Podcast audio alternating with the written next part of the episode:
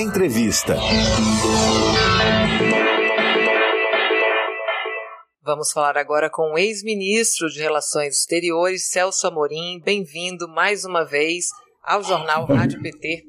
Celso, vamos falar dessa preocupação global, né, da tensão na fronteira ali com a Ucrânia. Os Estados Unidos estão alardeando sobre essa iminência de, né, de uma invasão russa e pressionando todos os países aliados. Eles vão seguindo essa narrativa e o, o clima é, realmente é de pânico, né? A informação sobre a crise segue é, muito é, essa narrativa dos Estados Unidos, contamina a imprensa mundial, especialmente aqui no Ocidente, né? E fala-se até em terceira guerra mundial, um clima realmente pesadíssimo. E ontem o presidente russo reconhece como independentes duas regiões separatistas na Ucrânia. Eu queria saber se você acredita que o Putin possa de fato invadir a Ucrânia caso a expansão da OTAN chegue até o país vizinho. Qual é a sua opinião sobre essa situação? Olha, mas eu acho tudo muito complexo, viu? Eu, eu tá até, até ontem eu estava achando que basicamente as manifestações de força é, da Rússia na fronteira, que são reais, embora tivessem também esse aspecto de proteger as populações, as minorias russas, é, nessa região toda, Donbass, que é o Donetsk e Lugansk, né? eu achava que, digamos, embora tivesse isso, a principal, o principal objetivo era dissuadir a OTAN de fazer a expansão, de incluir a, a, a Ucrânia entre seus membros porque isso, inclusive, contraria promessas feitas na época ao Gorbachev, quando houve a fusão da Alemanha Ocidental, a incorporação da Alemanha Oriental pela Alemanha Ocidental. Depois, muitos pensadores conservadores norte-americanos disseram que seria um grande erro, mas talvez o mais famoso deles seja o George Kennan, que foi o, o, o inventor, pode-se dizer assim, da teoria da contenção da União Soviética, ele era embaixador né, em Moscou, começo da Guerra Fria, e ele diz, olha, que a nossa política deve ser de contenção. E ele mesmo disse que seria um grande erro uma tentativa de expansão da OTAN. Naquela época ele estava pensando nos, nos países da Europa Oriental, tipo Polônia, antiga Tchecoslováquia, República Tcheca, Hungria, etc. E, na realidade, isso ocorreu de forma muito mais ampla, porque já em 2004 os países eh, bálticos, né, que Letônia, Lituânia e Estônia foram também incorporados à OTAN, mas a joia da coroa, para e houve tentativas com a Geórgia, que depois foram por recuo da parte ocidental, mas a joia da coroa para a Rússia é a Ucrânia. Porque, bom, eu não vou entrar aqui no mérito das coisas, porque é muito complicado isso, você julgar, né? mas o, o, o a Ucrânia sempre foi vista pela, como parte da Rússia. Se você pegar um livro do século XIX, um romance, pega o Tolstói, pega. Ninguém questiona, e nem era, nem era uma área de conflito.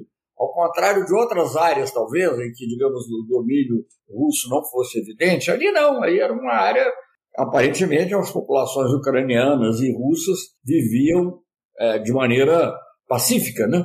Contrariamente à Polônia, que tinha invadido a Rússia, que depois, em certo momento, foi objeto de uma partilha, e a, Rússia, a Polônia sempre houve uma, uma rivalidade muito grande.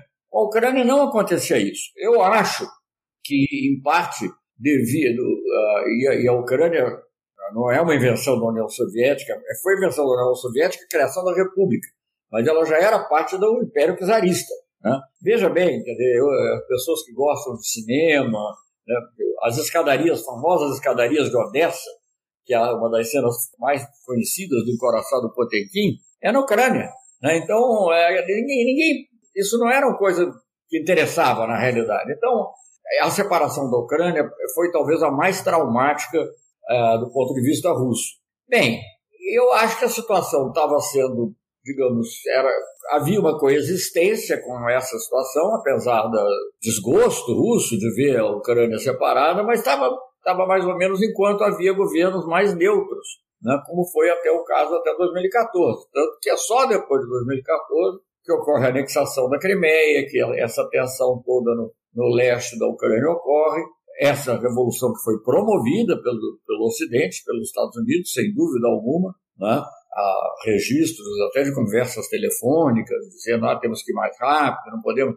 A União Europeia estava agindo de maneira mais lenta, digamos, ou mais, mais negociada, sei lá. E há, telefonemas da subsecretária norte-americana com o embaixador local, dizendo para agir com mais rapidez. Então, é daí para cá que o problema se agrava. E o próprio Kissinger escreveu em 2014 também, novamente, um artigo dizendo que seria um grande erro, aí já não a expansão do OTAN, que ela já havia ocorrido, mas a expansão para absorver a Ucrânia. Que a Ucrânia é muito ligada. Né? Então, é, é, é, isso foi dando ao Putin pouco a ideia de que ele teria direito é, de proteger as populações predominantemente russas. Porque, veja bem, é, ontem mesmo há uma nota do secretário-geral da ONU criticando, com razão, na minha opinião, o fato de que o Putin tinha dito que ia fazer uma operação de paz nessas repúblicas que ele reconheceu. Né? Donetsk e Lukansk, creio, né? Isso. É, haveria uma operação de paz. Uma operação de paz num outro país sem autorização da ONU é uma ação militar que não é admitida pela, pela própria Carta da ONU. Uh, ainda mais uma região contestada, que é a da Ucrânia, etc. Então eu, eu vejo, mas eu vejo que, que ele foi se sentindo mais fortalecido para essas ações, na medida em também que o Ocidente ia uh, uh, incentivando essa ideia da incorporação da, da Ucrânia à OTAN. Então é uma, é uma questão complexa e é muito difícil para dizer fulano tem razão, não tem razão.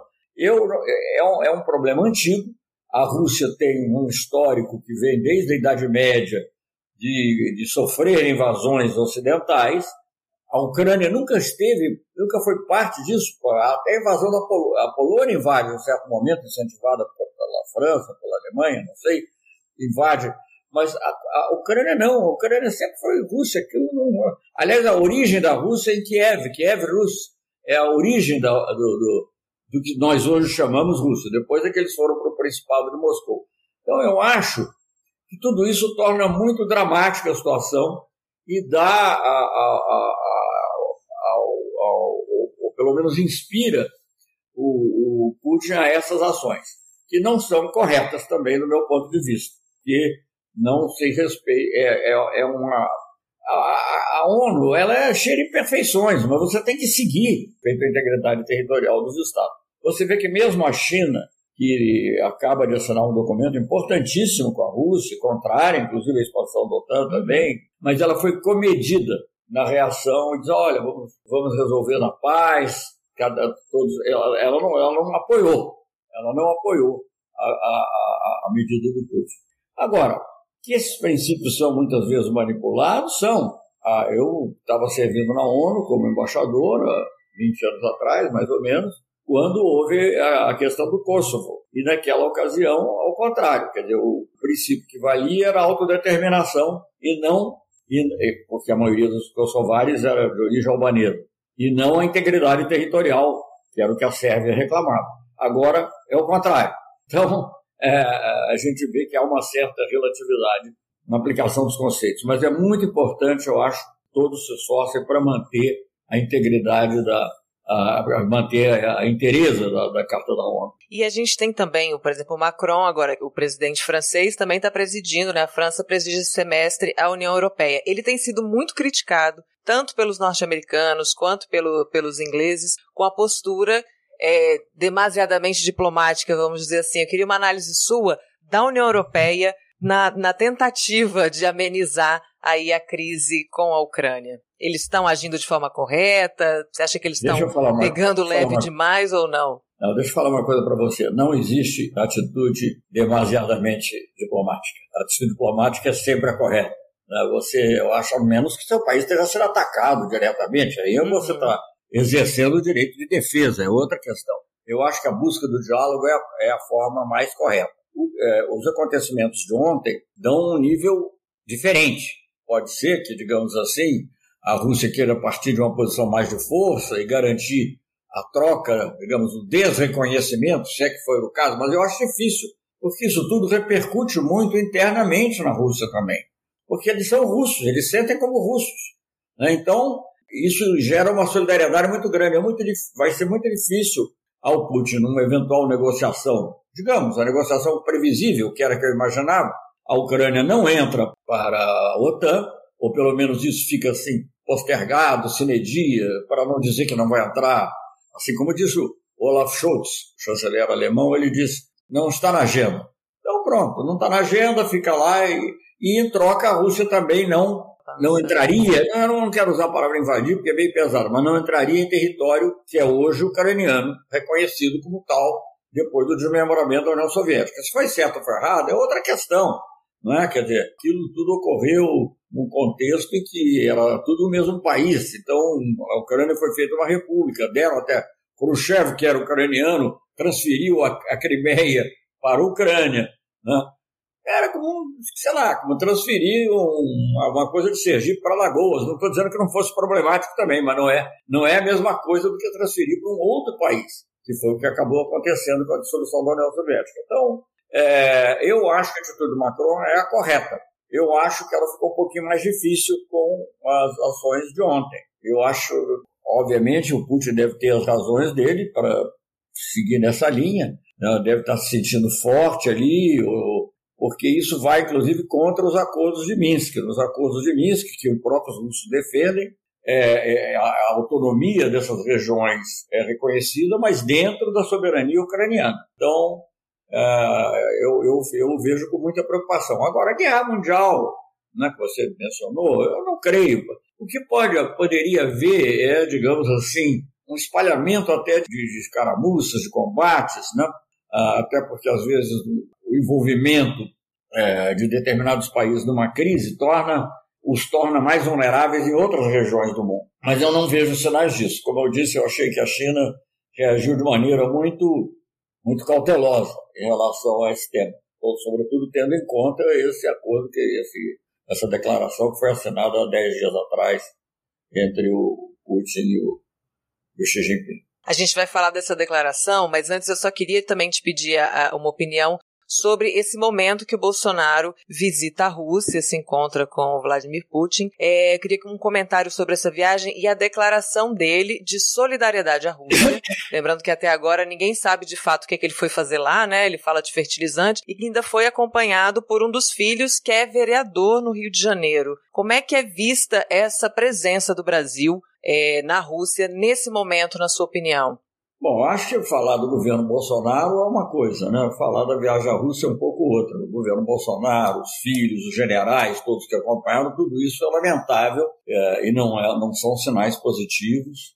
Não, não, obviamente não, não merecem nenhum reconhecimento especial.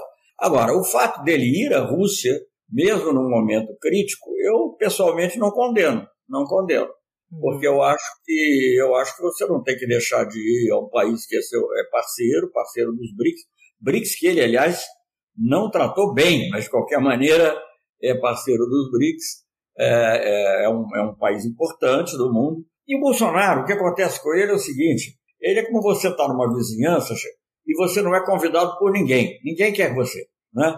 Nem, nem os seus vizinhos mais imediatos, nem os grandes, não, ninguém. Aí, de repente, um grande né, goste ou não dele, grande, te convida.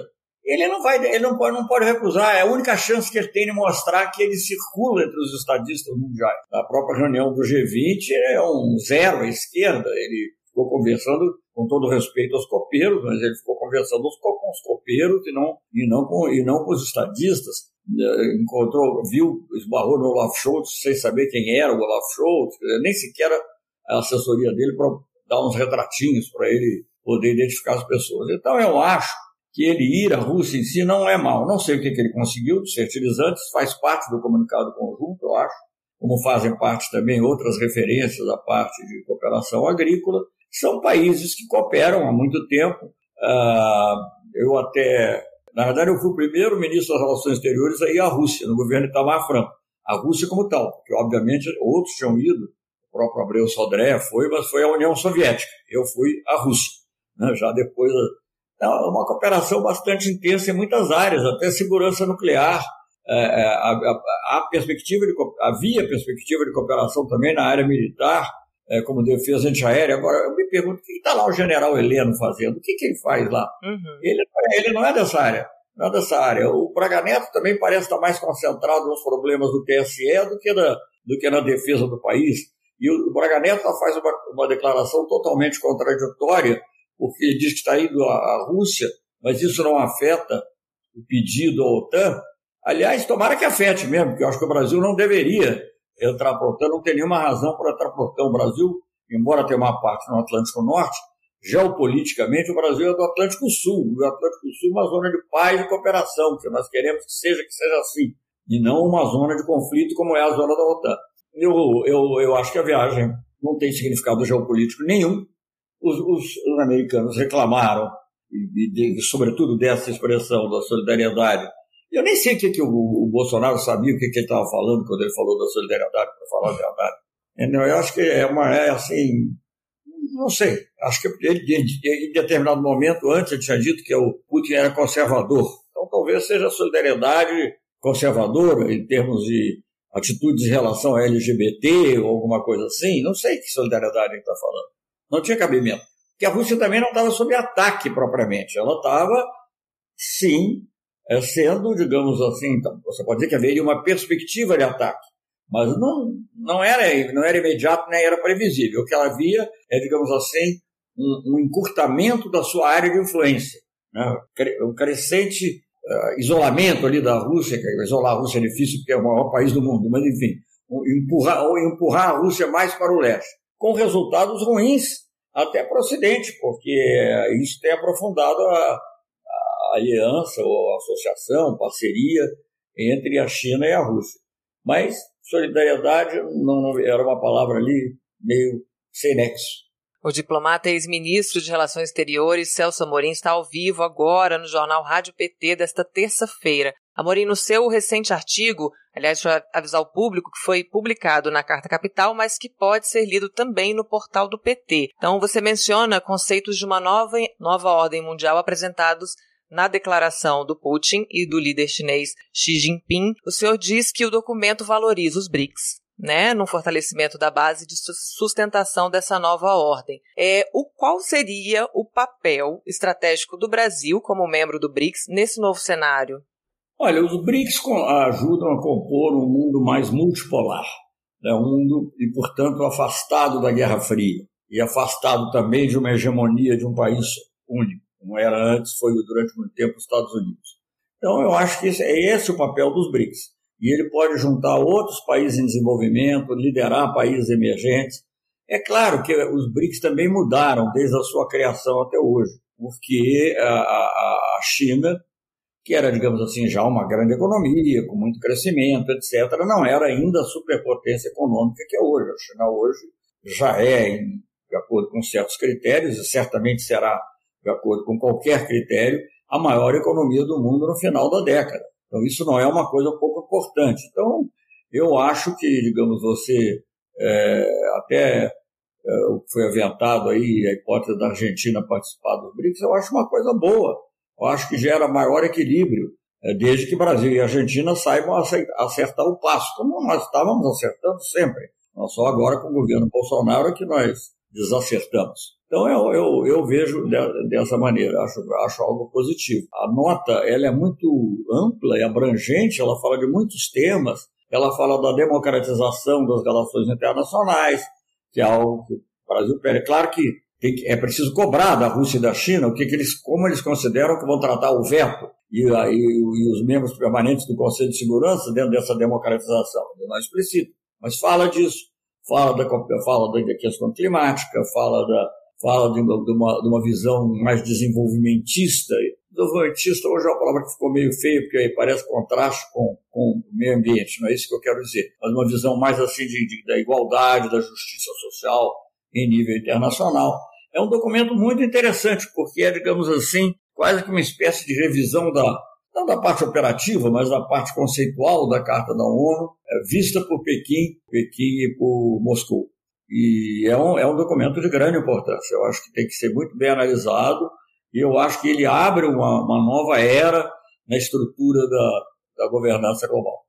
E num, num, eventual assim governo do Lula, o Brasil, na sua opinião, segue é, esse movimento da Argentina quando faz uma adesão ali país ao projeto da nova rota da seda, né? Esse mundo mais plural que envolve também a África, fica mais ali na Eurásia, mas também trabalha, trata muito do desenvolvimento de outros países que não estão necessariamente ali na Europa e na Ásia. O Brasil seguiria esse movimento da Argentina?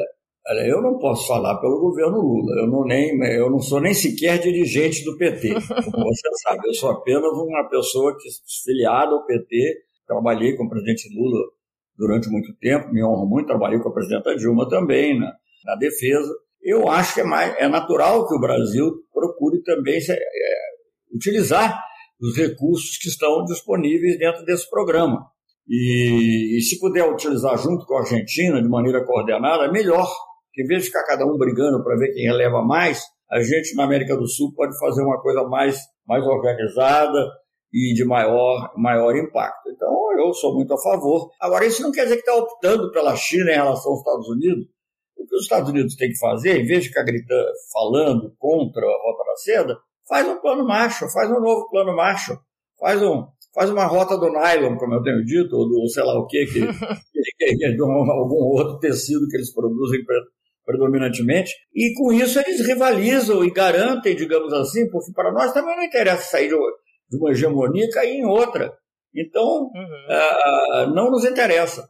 Então, eu acho que nós temos que ter uma relação pragmática e boa com os Estados Unidos também. Agora, eles nunca entenderam Estados Unidos sempre acharam, nunca entenderam, não quiseram entender, ou não faz parte da visão deles. Eles nunca, ele, ele, com relação à América do Sul e América Latina, eles sempre acharam que o que, o que vai trazer o progresso é o neoliberalismo, é a abertura, dos, a abertura para os capitais estrangeiros, investimentos estrangeiros.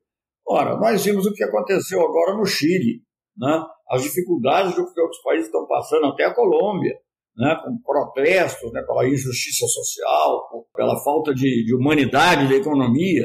Né? Então, eu acho que esse caminho não está dando certo. Não está dando certo.